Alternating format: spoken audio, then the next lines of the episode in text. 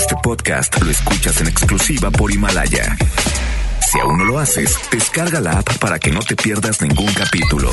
Himalaya.com. Titulares del día. Lunes 30 de diciembre de 2019 revela el gobierno del estado que el déficit financiero de Nuevo León se redujo un 63% con respecto al año anterior. Agencia Estatal de Transporte decomisa unidades de la Ruta 5 Estanzuela tras aumentar su tarifa de 10 a 12 pesos. En información nacional expulsa el gobierno de Bolivia a la embajadora de México en aquel país. Ante esto, el gobierno de México aseguró que la diplomática ha cumplido con sus principios en materia de política exterior, por lo que afirmó que es una decisión de carácter político. En información deportiva, los Rayados obtienen su quinto título como campeones del fútbol mexicano de la Liga MX y lo celebran a lo grande la Macroplaza y en un desfile rumbo al estadio del conjunto. MBS Noticias Monterrey con Ana Gabriela Espinosa. La información presentada de una manera diferente. Iniciamos.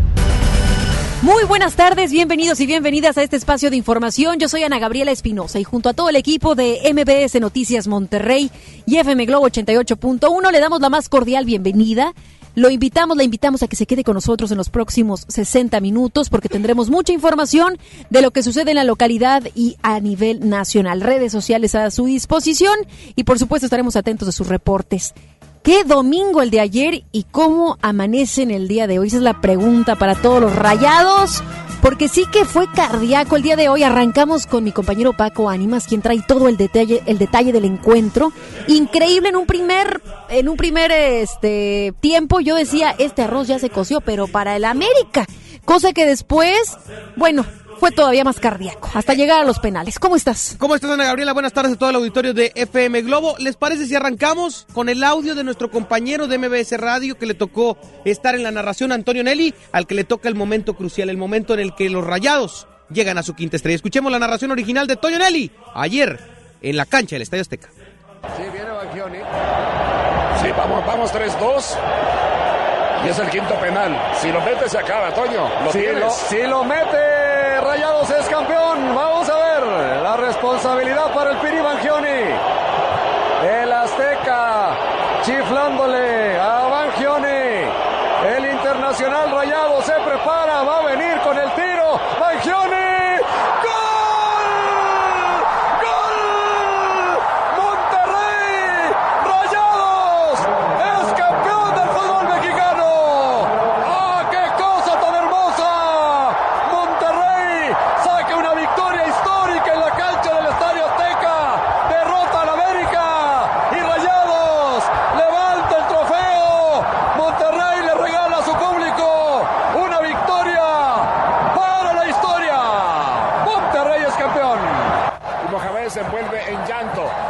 La piel de gallina solamente de escuchar a nuestro compañero Toño Nelly narrando ese último gol que le dio la victoria a los Rayados. Sí, definitivamente creo que Toño le, toca un momento histórico. Y sí, como bien lo mencionabas, Ana Gabriela, el Monterrey, el primer tiempo desconocido, eh, parecía el Monterrey de Diego Alonso, de ese que no encontraba ni pies y cabeza, eh, que no tenía formas, que no tenía eh, pues ideología futbolística. A final de cuentas, después de encontrar sin duda pues un descanso de, de, de 15 minutos en el que le sirvió a Mohamed para motivar a sus jugadores, para recordarles quiénes eran, para recordarles que estaban jugándose y la, buen, la aparición del VAR en esta ocasión que inclusive creo hasta beneficia al Monterrey.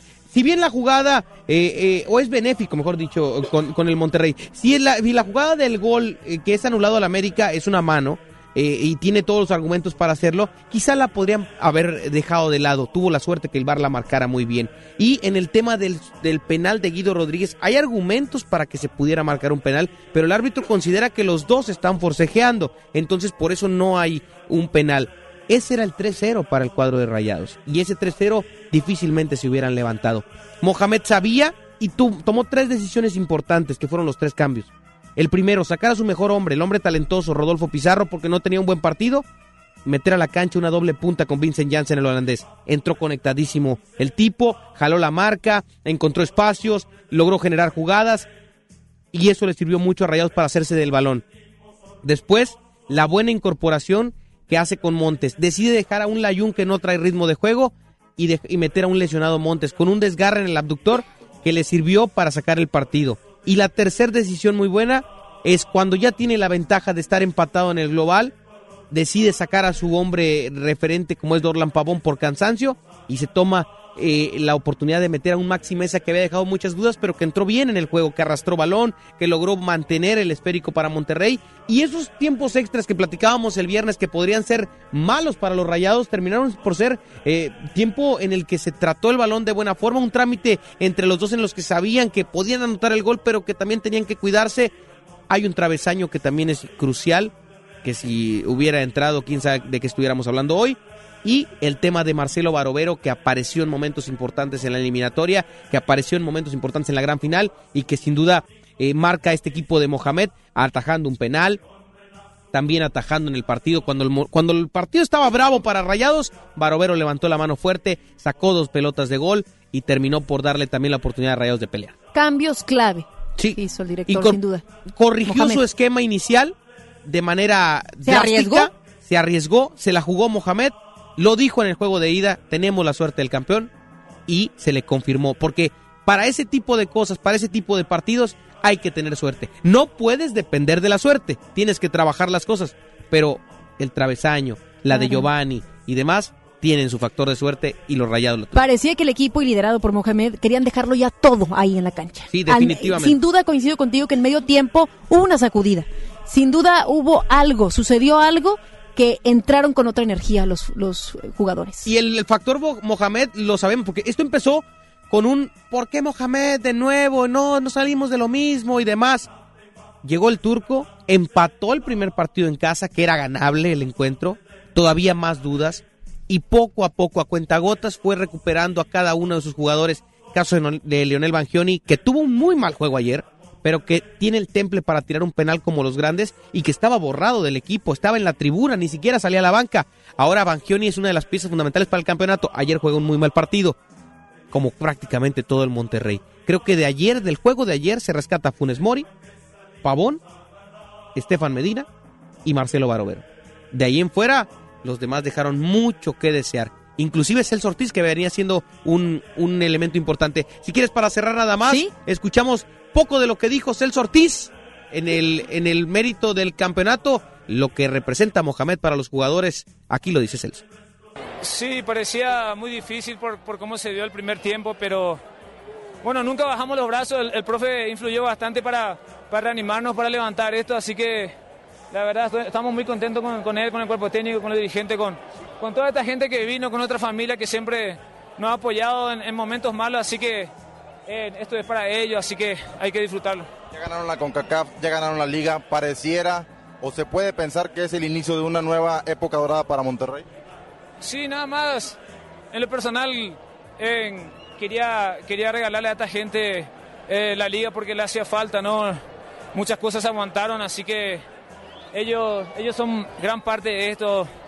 Eh, la verdad que no sé qué decirte porque, aparte de estar cansado, estoy demasiado feliz y no, no me vienen las palabras de, de tan emocionado que estoy, así que nada más quiero Ahí están las palabras Muy de. Celso Ortiz, como muchos jugadores que reaccionaron y que estaremos escuchando a lo largo de este noticiero. Gracias, Ana Gabriela, por el espacio. Gracias por el detalle. Te escuchamos en la tarde, en donde sin duda van a desmenuzar más el partido. Cuatro de la tarde en la estación hermana La Mejor FM, ahí nos escuchamos en el show del fútbol. Felicidades, felicidades por esos cinco estrellas a los rayados. Vamos ahora con Judith Medrano, quien ella tiene información acerca de los festejos precisamente de los aficionados de Monterrey, de los rayados. ¿Cómo estás, Judith? Adelante. Gracias, Ana Gabriela. Te saludo con gusto. El año 2019 fue para el equipo de Rayados de Fútbol Monterrey y este lunes los aficionados pudieron disfrutar del desfile y la celebración por el campeonato de la Liga MX. La fiesta al Día Azul inició en el Parque Fundidor en DC, donde los jugadores a bordo de autobuses realizaron el recorrido por las principales avenidas entre los límites de los municipios de Monterrey y Guadalupe hasta el estadio BBVA. Los jugadores fueron recibidos entre porras y música por parte de los aficionados, quienes ya le esperaban. Cada uno de los integrantes del club tomó el micrófono para agradecer no solo el apoyo, sino también las exigencias por parte de los aficionados a lo largo de este torneo. Así hablaron Vincent Janssen, con su sombrero regio, Nico Sánchez, Rogelio Funes Mori con su atuendo de Medio Oriente, Leonel Jesús Bañoli y también el director Antonio Mohamed, quien dedicó este campeonato a su hijo fallecido. Escuchemos. Yo te sigo, yo te quiero, Monterrey, Monterrey, Monterrey, Monterrey, quiero verte campeón. Esto es todo para ustedes, todo para ustedes. Sigan exigiéndonos, sigan exigiéndonos, sigan acompañándonos porque vamos por más. ¡Vamos Monterrey! Muchas gracias. Eh, nada, solo agradecer a todos ustedes por creer y, y arriba en Monterrey, carajo, ¡vamos! Bueno, primero agradecerles mucho por, por creer en nosotros, por acompañarnos en este camino que fue duro. Eh, solamente decirles que lo disfruten mucho, que nosotros vamos a descansar unos días y vamos a volver por el campeonato. ¡Feliz año para todos! ¡Arriba el Monterrey! Todas ustedes, muchas gracias por confiar, por querer en nosotros. ¿eh? Lo llevo en el corazón. No voy a hablar mucho. Saben lo que siento por este club, por esta camiseta. ¿eh? Todo para el cielo. Gracias. Ana Gabriela, los logros para Rayados han sido muchos. Uno de los más grandes es la ubicación del club en el ranking internacional y los retos que se vecinan son altos, así lo expresó Donatio Mejía, vicepresidente administrativo de Rayados. Escuchemos. Estoy muy contento, como les decía, la Copa. Además, nos toca, hoy vi la, la, el ranking y nos toca estar en el octavo lugar de acuerdo al, al, al, ranking mundial, cosa que nunca ningún equipo mexicano lo había conseguido.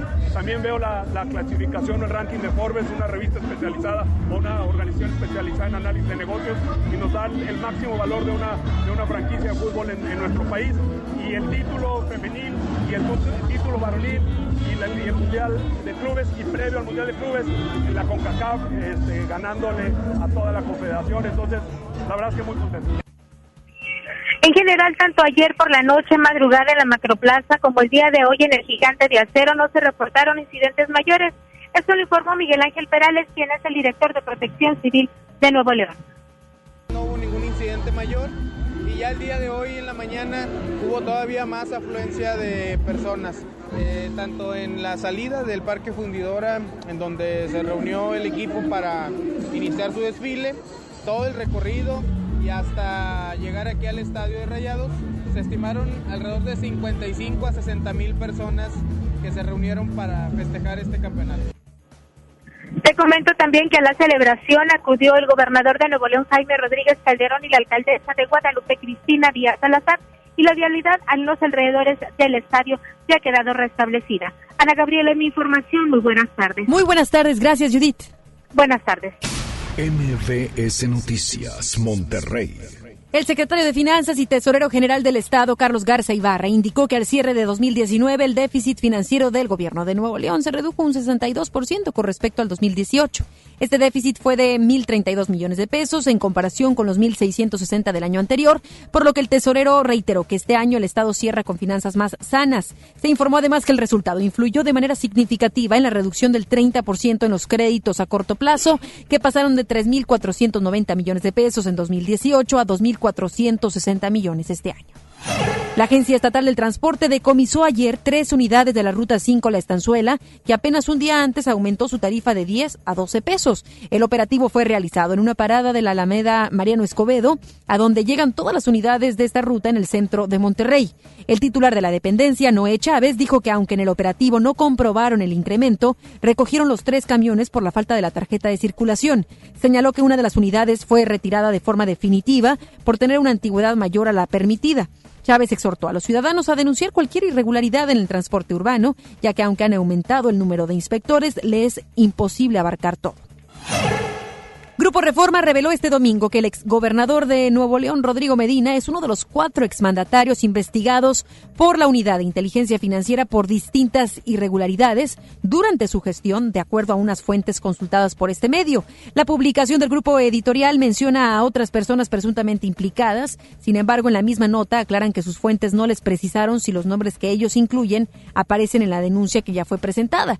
En respuesta, la dirigencia estatal de Acción Nacional y el senador de Movimiento Ciudadano, Samuel García, exigieron ayer que las autoridades federales den un castigo ejemplar al exgobernador del estado, Rodrigo Medina, por la triangulación de recursos públicos. El partido blanquiazul pidió a las autoridades sancionar al exmandatario al considerar que durante su gobierno ocurrió el saqueo a las finanzas públicas en la historia de Nuevo León.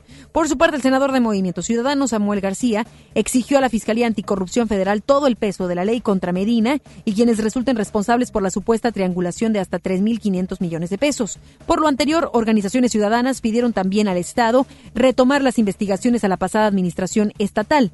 Daniel Butruil, integrante de la Coalición Anticorrupción de Nuevo León, agregó que aunque la investigación federal llega tarde, es necesaria el municipio de Monterrey implementó ayer un operativo para retirar comerciantes en la avenida Juárez, en el centro de Monterrey, luego de que obstaculizaran la circulación de los peatones en las banquetas de esta calle. A través de un comunicado, el municipio indicó que durante este operativo se realizaron un total de 15 decomisos.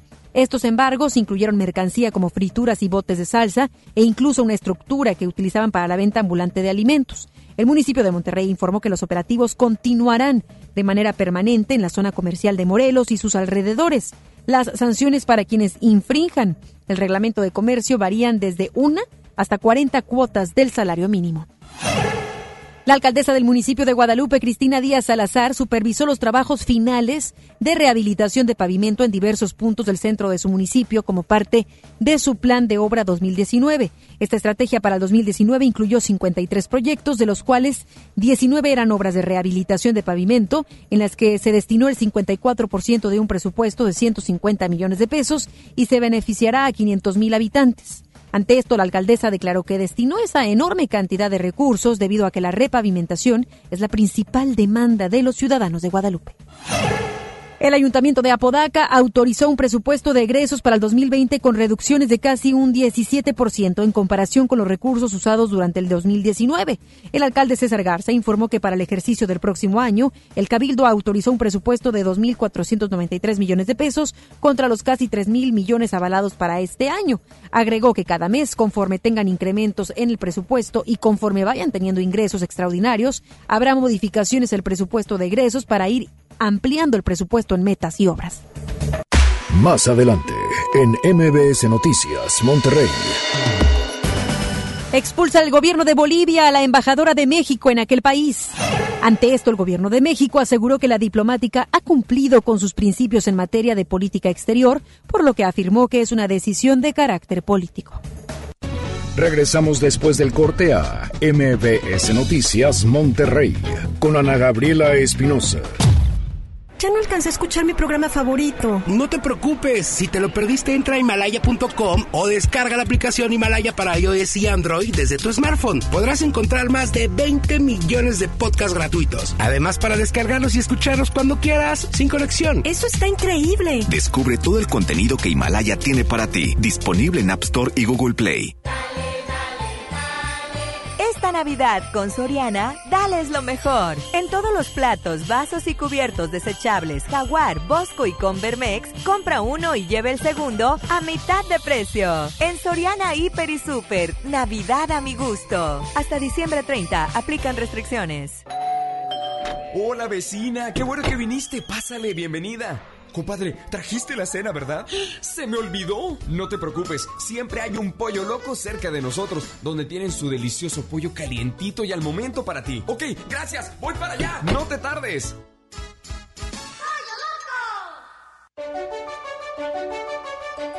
Lo esencial es invisible, pero no para ellos.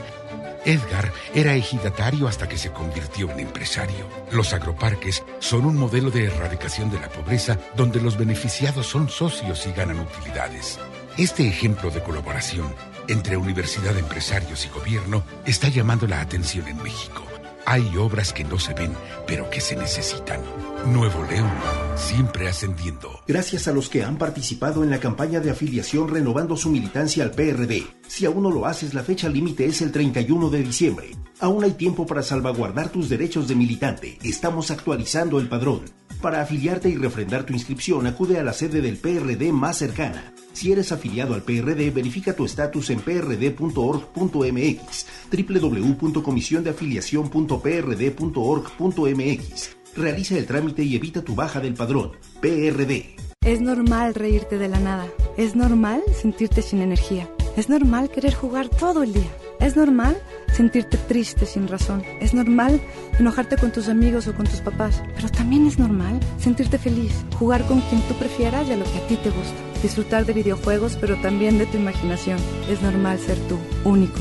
Así que escúchate, siente quién eres y disfrútalo. No necesitas nada más.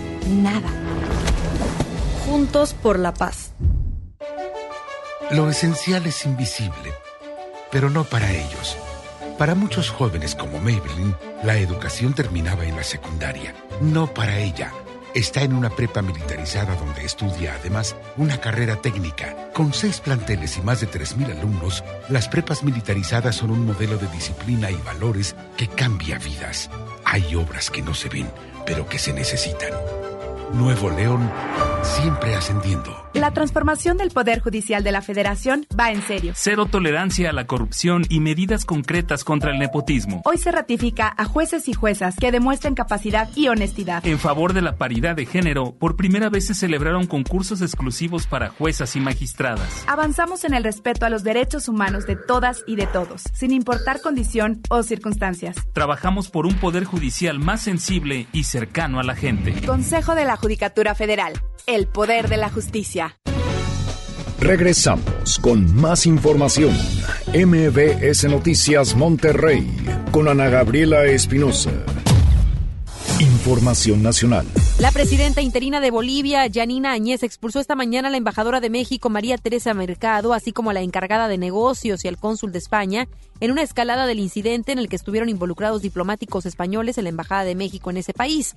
En una declaración de prensa, Áñez dijo que el gobierno constitucional que preside decidió declarar personas no gratas a la embajadora de México en ese país, María Teresa Mercado, a la encargada de negocios en España, en Bolivia, Cristina Borreguero, al cónsul Álvaro Fernández y al grupo de presuntamente diplomáticos encapuchados y armados. Agregó que Bolivia no es colonia de nadie y que el gobierno constitucional se respeta. En respuesta, la Cancillería mexicana instruyó a la funcionaria a regresar a México para resguardar su integridad. El titular de la Secretaría de Relaciones Exteriores, Marcelo Ebrard, reconoció la actuación de Teresa Mercado y agregó que cumplió cabalmente representando a México. Y hace apenas un par de horas ya hubo respuesta por parte de la Secretaría de Gobernación, Olga Sánchez Cordero, quien, luego de que la embajadora María Teresa Mercada Mercado fue declarada persona non grata y expulsada de aquel país. Dice que México no tiene intención de romper relaciones diplomáticas con Bolivia.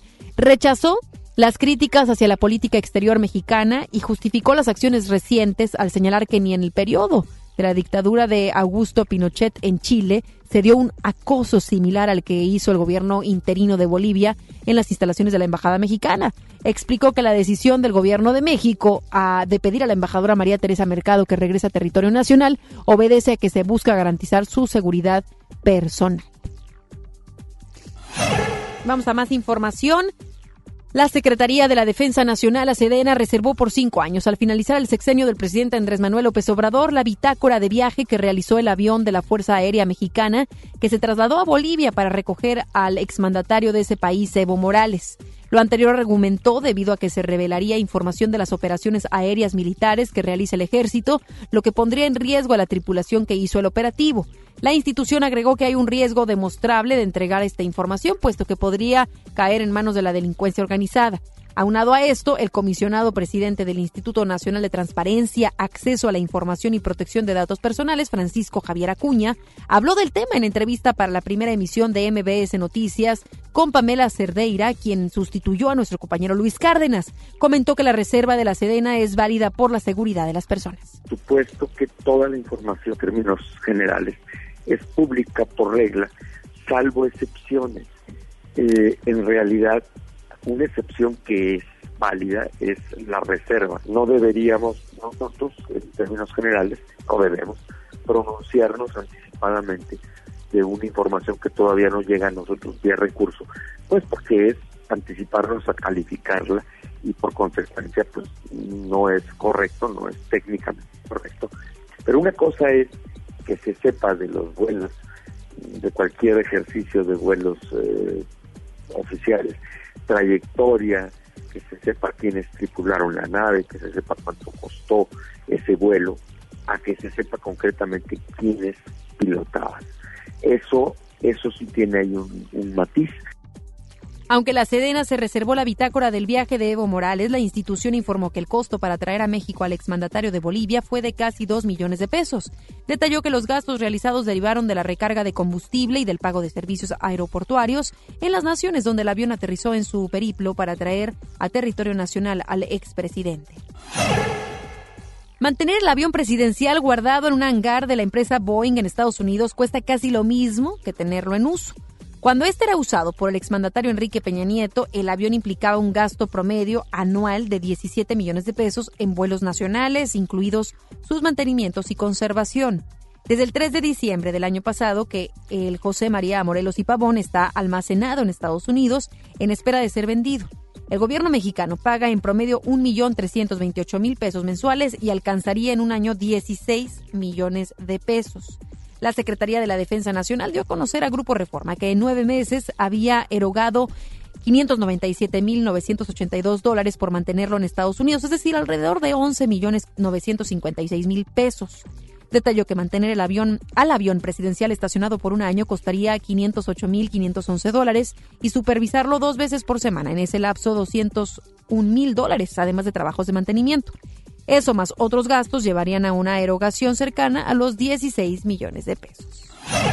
De acuerdo con un reporte de la Secretaría de la Defensa Nacional de enero a noviembre del presente año, el ejército fue blanco de 191 ataques armados, de los cuales 91 ocurrieron en Tamaulipas.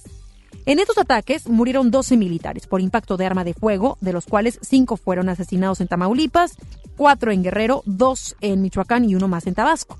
Asimismo, los ataques armados dejaron un saldo de 66 elementos con lesiones, de ellos 30 fueron agredidos en Tamaulipas, estado que tiene presencia de grupos criminales.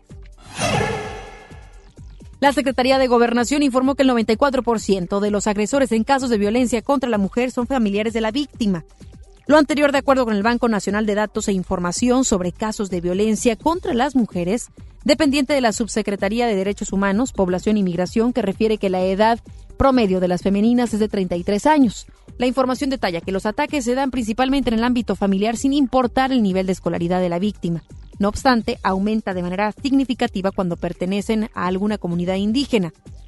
Además, indica que la edad promedio de los agresores es de 36 años y su escolaridad es de secundaria. Los principales tipos de violencia son los psicológicos, las agresiones físicas y las restricciones económicas. Exigir mejores resultados en economía y seguridad, así como vigilar la no intromisión del gobierno federal en órganos autónomos, serán algunas de las exigencias del PAN y PRD en 2020. El Partido Acción Nacional consideró que las malas decisiones al cancelar e impulsar grandes proyectos sin criterios técnicos han generado incertidumbre y han desalentado la inversión y la generación de empleo. Los panistas demandarán cumplir la promesa de reducir en 50% el impuesto especial sobre productos y servicios, el IEPS, a los combustibles. También redoblarán su exigencia para que el gobierno federal modifique su estrategia contra la inseguridad. Por su parte, el dirigente del PRD, Ángel Ávila, afirmó que una de sus principales luchas será la defensa de la autonomía del Instituto Nacional Electoral. Agregó que la economía y la inseguridad serán dos frentes prioritarios, por lo que no solo estarán en las exigencias al gobierno, sino también en las propuestas que hagan en el Congreso y en diversos escenarios. De acuerdo con cifras oficiales, el robo de vehículos con y sin violencia en el país registró una disminución de 18.2% en los primeros 11 meses de 2019 en comparación con el mismo periodo de 2018. Mientras el año pasado se robaron 163.582 autos entre enero y noviembre, este año sumaron 138.396. De acuerdo con estos números, los focos rojos por este ilícito están en Estado de México, Jalisco, Baja California, Puebla y Ciudad de México. Entidades que sumaron 85.713 vehículos. Por otro lado, los datos del Secretariado Ejecutivo del Sistema Nacional de Seguridad Pública indican que el estado con menos robos de autos es Yucatán, con 56 entre enero y noviembre. El presidente nacional del PRD, Ángel Ávila, dijo a Pamela Cerdeira en la primera emisión de MBS Noticias que su partido busca impugnar sentencia del tribunal sobre servidores de la nación. Dijo que servidores de la nación están haciendo propaganda electoral a favor del presidente y de su partido Morena y agregó que los autores intelectuales de esta maquinaria electoral están en Palacio Nacional. Estamos medianamente satisfechos eh, por la resolución de la Sala Regional Especializada del Tribunal porque eh, nos da la razón. Comprobamos que los servidores de la nación están haciendo propaganda electoral a favor del presidente, de manera indirecta a favor de su partido político Morena, y es una estructura electoral que funciona con 18 mil servidores públicos que el año pasado, imagínate Pamela, repartieron 190 mil millones de pesos de apoyos entre tarjetas y efectivo, sin reglas de operación, sin padrones sociales transparentes, públicos, y que el próximo año tienen presupuestados casi 300 mil millones de pesos.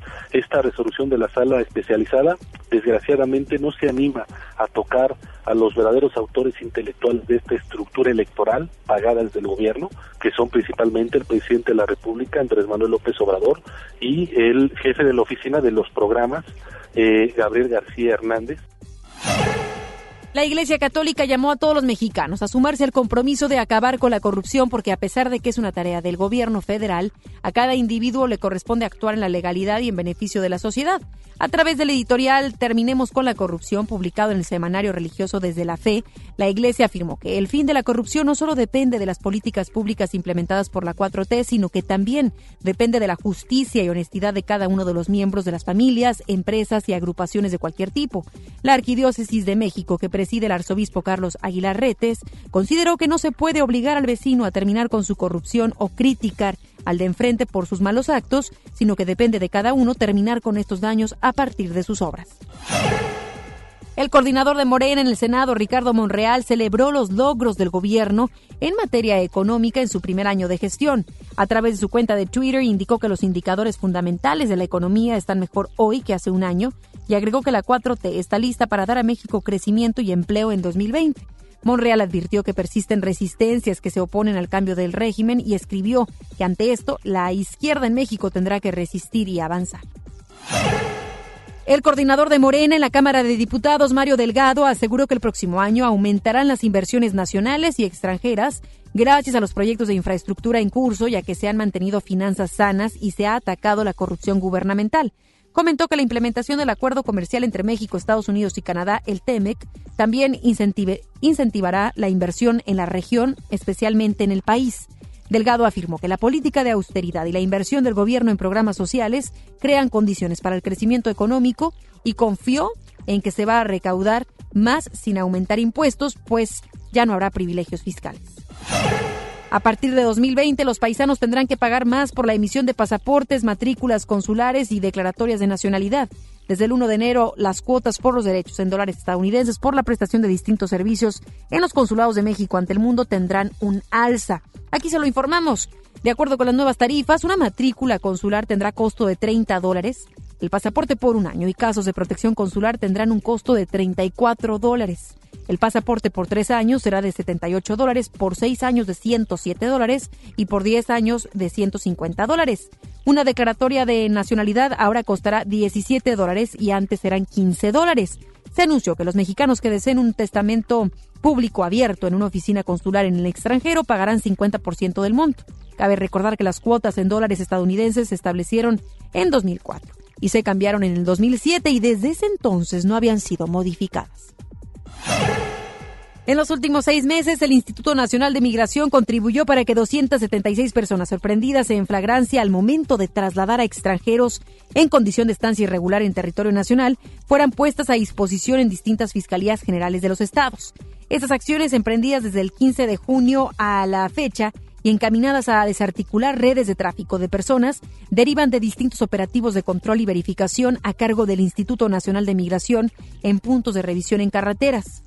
Además de la remisión de los probables traficantes de personas, las autoridades aseguraron más de 165 vehículos entre camiones de carga, autobuses turísticos y autos particulares en los cuales se transportaba a personas migrantes.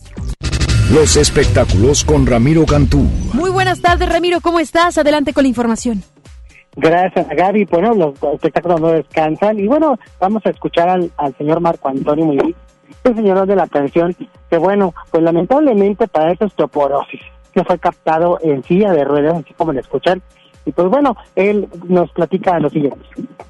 Sí, allá voy a estar con un par de hijos míos. No puedo llevarme a los ocho porque, porque andan en diferentes lugares, pero vamos a estar se supone que vamos a estar contentos. Justamente porque he tenido problemas en, de osteoporosis. Mi problema es que me duelen mucho mis huesos y hay ocasiones en que no puedo caminar mm, con facilidad. Bueno, pues así son las cosas, pero bueno, él va a pasar las fiestas de fin de año en familia. Vamos a cambiar de información y quienes fueron captados en el aeropuerto de la Ciudad de México partieron, no sabemos a dónde, esta Marina de Tavira y al actor Diego Luna.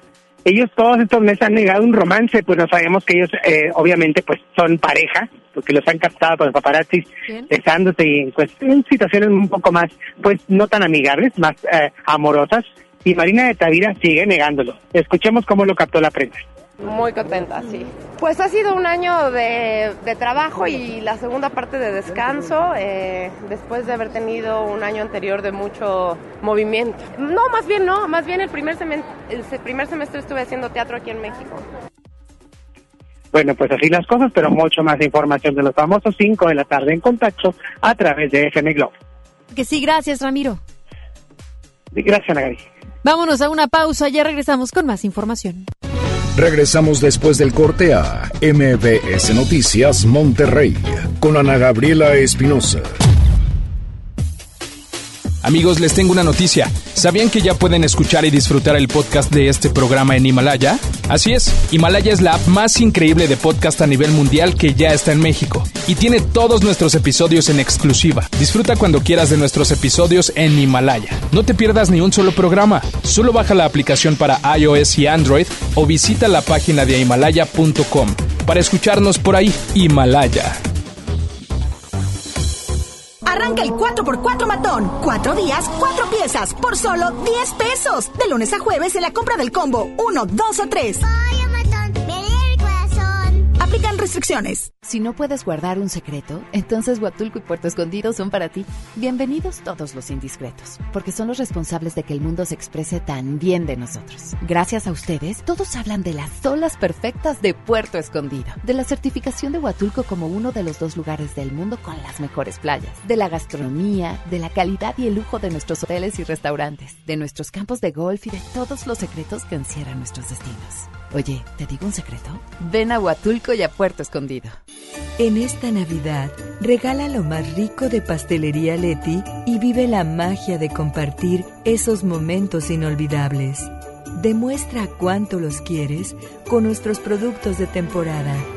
Felices fiestas. Pastelería Leti. Date un gusto. Hoy en City Club, 10 por 10. 10% de descuento en los mejores productos. Elígelos y combínalos como tú quieras. Cómpralos de 10 en 10. Además, tres meses sin intereses en todo el club con tarjetas de crédito City Banamex. City Club, para todos lo mejor.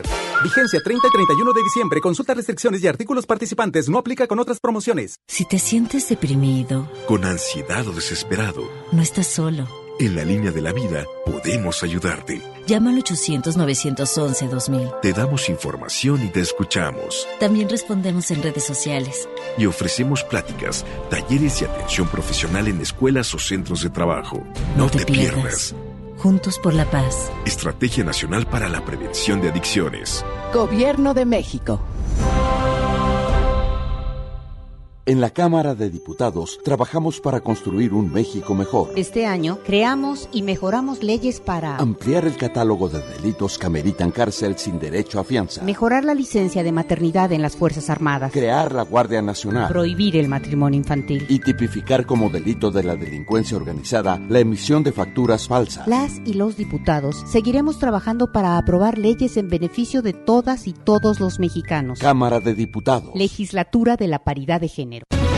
Usted escucha MBS Noticias Monterrey con Ana Gabriela Espinosa. MBS Noticias Monterrey. Resumen 2019. Hoy aquí estamos, este día, en este lugar, donde levantamos muerte por la falta de valentía de los gobiernos anteriores. Ahora hay certidumbre, cuáles son las reglas que vamos a tener y sobre todo, y lo más importante, que el mercado más grande del mundo sigue siéndolo. Es decir, Estados Unidos, Canadá y México, o México, Estados Unidos y Canadá, constituyen el mercado más grande del mundo. Mi madre es una presa política, esto es una venganza política y no nos vamos a quedar callados ante esto.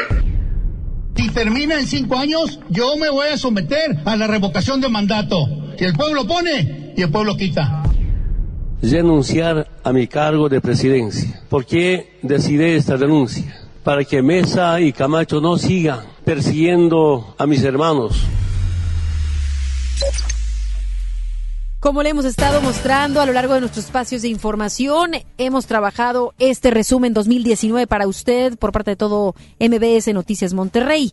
Vamos a arrancar con lo siguiente. Este 2019, el penal del Topo Chico cerró sus puertas tras 76 años de historia. Vamos con Denny Leiva, él tiene toda la información.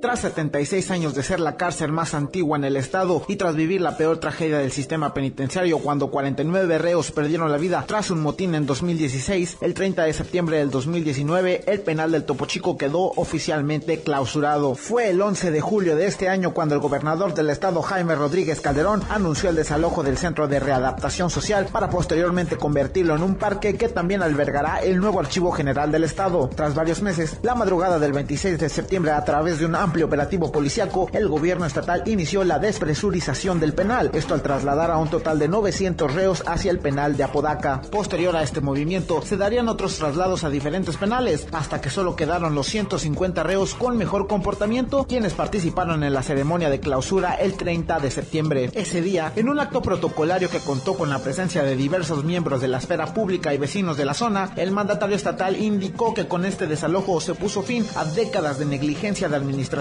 pasadas, quienes ignoraron el grave problema del autogobierno al interior del penal, por lo que llamó a educar a las nuevas generaciones para evitar construir más centros penitenciarios. Hoy aquí estamos, este día, en este lugar, donde levantamos muerte por la falta de valentía de los gobiernos anteriores. Estoy tratando de generar en ustedes una reflexión más que un aplauso. Posterior al cierre, el 3 de octubre se inició la búsqueda de fosas clandestinas al interior del ex penal, esto por parte de un grupo especializado conformado por la Guardia Nacional, Fuerza Civil, servicios periciales, personal de la Secretaría de Salud y miembros de la Comisión Local de Búsqueda de Personas Desaparecidas, quienes tras semanas de pesquisas no encontraron indicios de alguna fosa en las más de 10 hectáreas que conforman el terreno. A la par de la búsqueda, el 7 de noviembre iniciaron visitas guiadas para mayores de edad al interior del centro de readaptación, las cuales tenían la finalidad de sensibilizar a la población acerca de las consecuencias de cometer un crimen. Estas visitas terminaron el 15 de diciembre y un día después se iniciaron los trabajos de demolición. Por último, lo que fuera un penal en condiciones deplorables se convertirá en el nuevo Parque Libertad, el cual tendrá una inversión de aproximadamente 620 millones de pesos y se espera esté terminado el 21 de marzo del 2021, trayendo nueva vida a una zona marcada por la violencia. Informó para MBS Noticias Monterrey, Denis Leiva.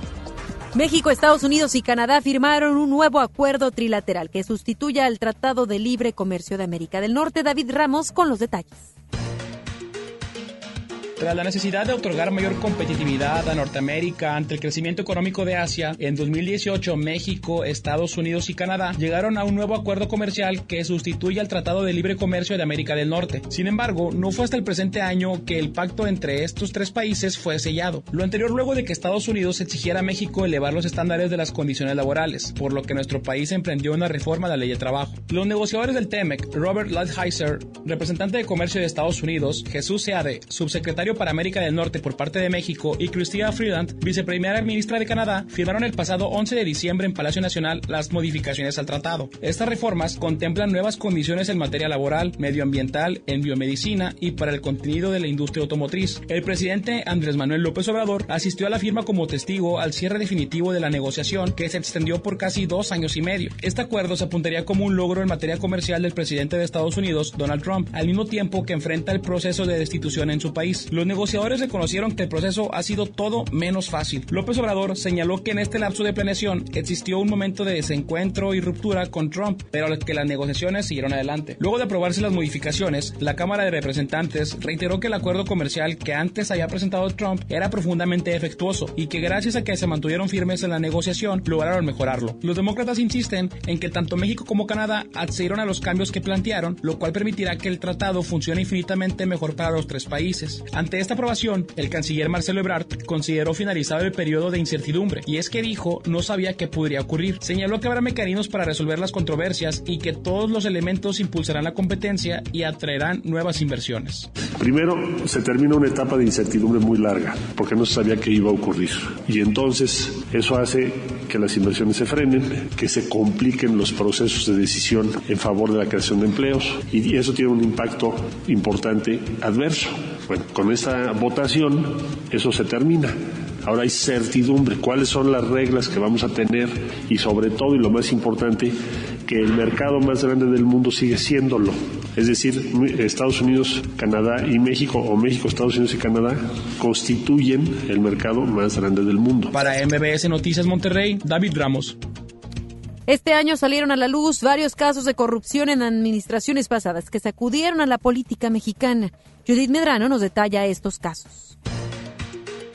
Rosario Robles fue una de las mujeres de primer nivel en la administración de Enrique Peña Nieto. Ella fungió como secretaria de Desarrollo Social y es señalada por presuntamente haber desviado más de 5 mil millones de pesos del erario para ser utilizado con fines electorales. A esta operación se le llamó la estafa maestra. También se le acusa de no haber hecho nada para impedir el desvío, ni tampoco informar al presidente. En una de sus comparecencias ante el juez, Robles aseguró que no notificó de las irregularidades a Peña Nieto, así como a José Antonio Mid, quien fuera su sucesor en la sede Sol y el ex candidato a la presidencia por el PRI. La estafa maestra documentó irregularidades en la asignación de contratos donde no se cumplieron o se les asignó un presupuesto mayor al costo real en servicios diversos en al menos 11 dependencias públicas, entre ellas la sede Sol y una supuesta red de corrupción donde se involucra a la Secretaría de Comunicaciones y Transportes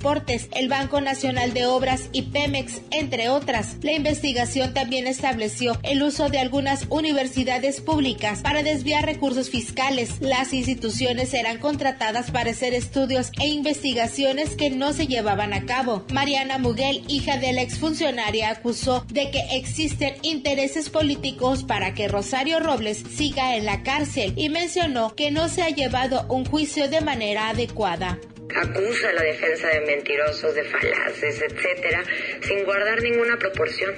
Eso me queda claro que ya tiene intereses más que jurídicos, por supuesto. Mi madre es una presa política, esto es una venganza política y no nos vamos a quedar callados ante esto. Actualmente se encuentra internada en la prisión preventiva de Santa Marta, Acatitla, en el Estado de México. En muchos casos, la función de la primera dama es apoyar las actividades sociales y de desarrollo social que realizan los gobernadores, pero no en todos los casos es así. Y Karime Macías Esposa de Javier Duarte, ex gobernador de Veracruz, quien se encuentra preso por desvíos de recursos, lo sabe bien. Esta pareja pasó de ocupar las portadas en las revistas de sociales a ser señaladas por una investigación al desviar al menos 112 millones de pesos de los recursos públicos y ser utilizados en cuestiones personales. Dentro de las indagatorias realizadas por las autoridades en Veracruz, encontraron en una bodega una libreta que pertenecía a Karime Macías y la frase sí merezco abundancia junto a artículos de lujo. Fue en el mes de octubre cuando fue ubicada y detenida por la policía en una zona de alta plusvalía en Londres. Ella pagó una fianza cercana a los 3.5 millones de pesos para quedar en libertad. Será en enero cuando acuda ante el juez. Para MBS Noticias, Judith Pedrano. Luego de que Jaime Bonilla resultara electo como gobernador de Baja California, el gobierno federal buscó ampliar de dos a cinco años el mandato del Ejecutivo Estatal. Giselle Cantú nos cuenta los hechos.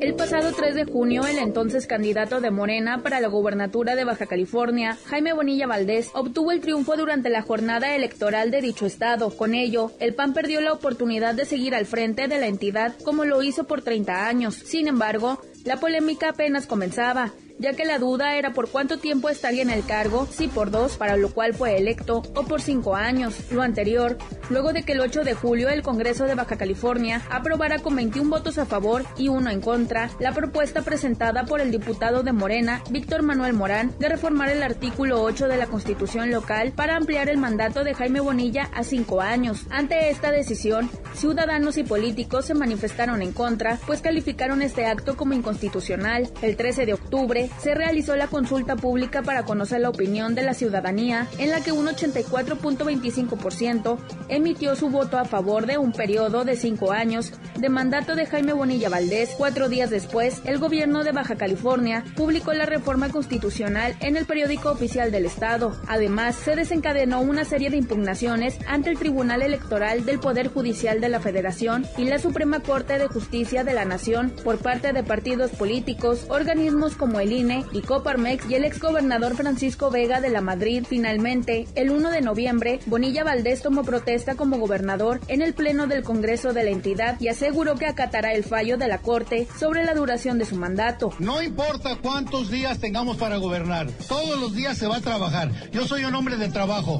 y vamos a demostrar que sí se pueden hacer las cosas con pocos recursos. Si termina en cinco años, yo me voy a someter a la revocación de mandato. Y el pueblo pone y el pueblo quita.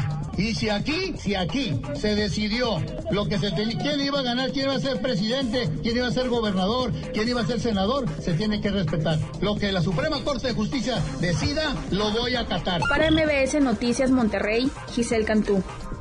Y a nivel internacional, Sudamérica vivió una serie de protestas en contra de la política social y económica de varios países. David Ramos con todo lo relacionado al tema. Las protestas en Sudamérica se hicieron presentes este año en países como Bolivia, Venezuela y Ecuador con el fin de exigir justicia ante situaciones negativas en el campo político y social. En Ecuador, las manifestaciones se registraron a partir del 2 de octubre, tras las reformas económicas impulsadas por el gobierno del presidente Lenin Moreno, quien supuestamente pretendía corregir el rumbo económico tras años de derroche, corrupción y endeudamiento. Uno de los aspectos negativos que más destacó fue cuando Moreno anunció el fin del subsidio a los combustibles, con lo que los precios se elevaron en un 123%. No fue hasta el 13 de octubre cuando el gobierno y la Confederación de Nacionalidades Indígenas consiguieron, a través de una reunión mediada por la ONU, la derogatoria del decreto sobre la eliminación del subsidio ya mencionado. El Ministerio de Gobierno reportó que en esos 14 días hubo un saldo de 8 personas sin vida y 1.340 más con lesiones. En Bolivia también se registraron protestas por las elecciones presidenciales y es que los ciudadanos salieron a defender su voto y a exigir un proceso limpio luego de que el candidato Evo Morales resultara ganador en la primera vuelta de una manera sospechosa. Aunado a esto, el candidato opositor Carlos Mesa llamó a sus seguidores a defender el voto en las calles y a defender la democracia. Durante las protestas se provocaron incendios en varios tribunales departamentales. Luego de los movimientos en las calles de Bolivia, Evo Morales anunció la celebración de nuevas elecciones con un órgano electoral renovado. Sin embargo, la oposición y comités cívicos respondieron que la única salida era su renuncia. Tras lo anterior, Morales anunció su dimisión y como consecuencia se produjeron varias renuncias de legisladores, ministros y autoridades regionales. A mi cargo de presidencia. ¿Por qué decidí esta renuncia? para que Mesa y Camacho no sigan persiguiendo a mis hermanos dirigentes sindicales, para que Mesa y Camacho no sigan quemando las casas del gobernador de, del MAS en Oruro, Chuquisaca, de asambleístas, de concejales, para que Mesa y Camacho no sigan secuestrando, maltratando a los familiares de nuestros dirigentes sindicales. En Venezuela, como desde hace años, también se presentaron manifestaciones con el objetivo de exigir derechos económicos, sociales, culturales y ambientales, vinculados principalmente con exigencias laborales, accesos a servicios públicos de calidad, educación, salud y alimentos. También se registraron protestas para demandar derechos civiles y políticos, que incluyen a grupos opositores y a los simpatizantes del gobierno del presidente Nicolás Maduro. En esta parte hubo actividad en las calles de opositores a Maduro en apoyos a los alcances internacionales y a la denominada Operación Libertad del presidente designado Juan Guaidó, que buscaba el cese definitivo de Maduro. Hasta septiembre de este año se habían registrado alrededor de 700 protestas, equivalentes a 20 por día. Sin embargo, las manifestaciones en este país han ido a la baja, ya que la credibilidad de los opositores a Maduro hacia Guaidó ha sido cuestionada en diversas ocasiones. Para MBS Noticias Monterrey, David Ramos. Muchísimas gracias por habernos sintonizado. El día de mañana los esperamos en punto de las 3 de la tarde. Que pase muy buen lunes, el último de este 2019. Gracias. Nos leemos a través de redes sociales. Se queda ahora con Gaby Vargas. No importa cómo estés, siempre puedes estar mejor. Mejor, mejor. Con Gaby Vargas.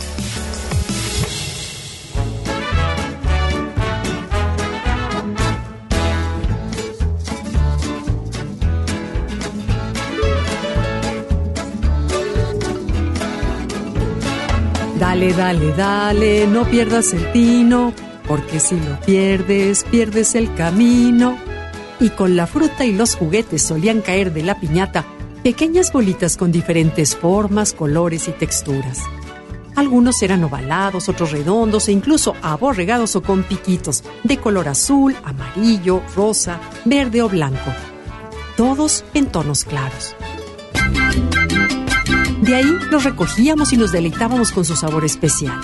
Después de infinita paciencia de sabor, solíamos encontrar dentro un premio especial, ya sea una almendra, un cacahuate o una tirita de cáscara de naranja.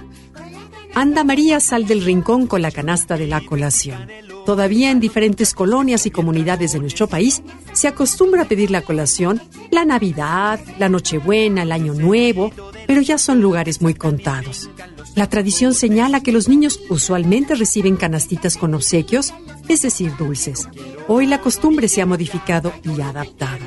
En las posadas, como en Año Nuevo, se regalan de aguinaldo fruta y hasta juguetes y sí, dulces, pero estos son de marca y con envoltura. El origen de este dulce es incierto. Existen varias leyendas. En una, el historiador Francisco Santiago Cruz, en 1960, habló sobre la importancia de estos dulces en la sociedad novohispana e incluso afirmó que a principios del siglo XVII, el virrey Luis de Velasco y Castilla dio la orden para que solo se vendiera colación en tiendas públicas de confiteros, ya que se vendían en las puertas de las iglesias, en los tianguis y hasta en las alamedas.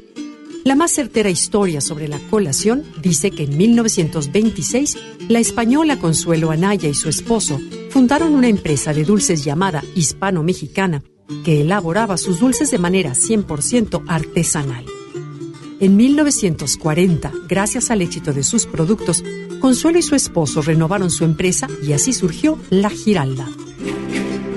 A Doña Consuelo especialmente se le ocurrió hacer un producto especial para la época Tomó la rebaba de dulce y un poco de salvado y los mezcló. Resultó en un dulce duro, pero de buen sabor que se volvió un éxito. Lo llamó colación. Este dulce fue entonces incluido en las tradicionales celebraciones mexicanas y hoy por hoy llena de color y sabor las fiestas decembrinas. La colación se fabrica con azúcar glas y fécula de maíz y su centro le da un sabor único y especial, ya sea de cáscara de naranja, de cacahuate, canela o almendra y hasta de avellana. Se tuesta el centro y se enfría. Luego se procede a realizar el engomado o primera capa de azúcar que se deja secar por un espacio de tres o cuatro semanas. Las bolitas son introducidas a grandes ollas giratorias de cobre llamadas bombos y de cuando en cuando se les va agregando azúcar. Así, el dulce se forma como un efecto de bola de nieve. Pasan luego por un proceso de blanqueado para que la colación sea firme y luego se pinte de colores. La colación rugosa o aborregada tiene pequeñas bolitas en su superficie y puedes encontrarla en dos tamaños. Las grandes contienen frutas y las pequeñas anís. La colación lisa es redonda o ovalada y por lo general está rellena de cacahuate y cáscara de cítricos como naranja o limón. La colación fina tiene rellenos de frutos secos. Hoy, la colación se considera un dulce modesto y de uso rudo que permanece en alguna que otra posada y año nuevo y se sirven a granel. Ahora que conoces un poco más de este colorido postre, te invito a probarlo y a mantener viva esta tradición de las fiestas al estilo mexicano.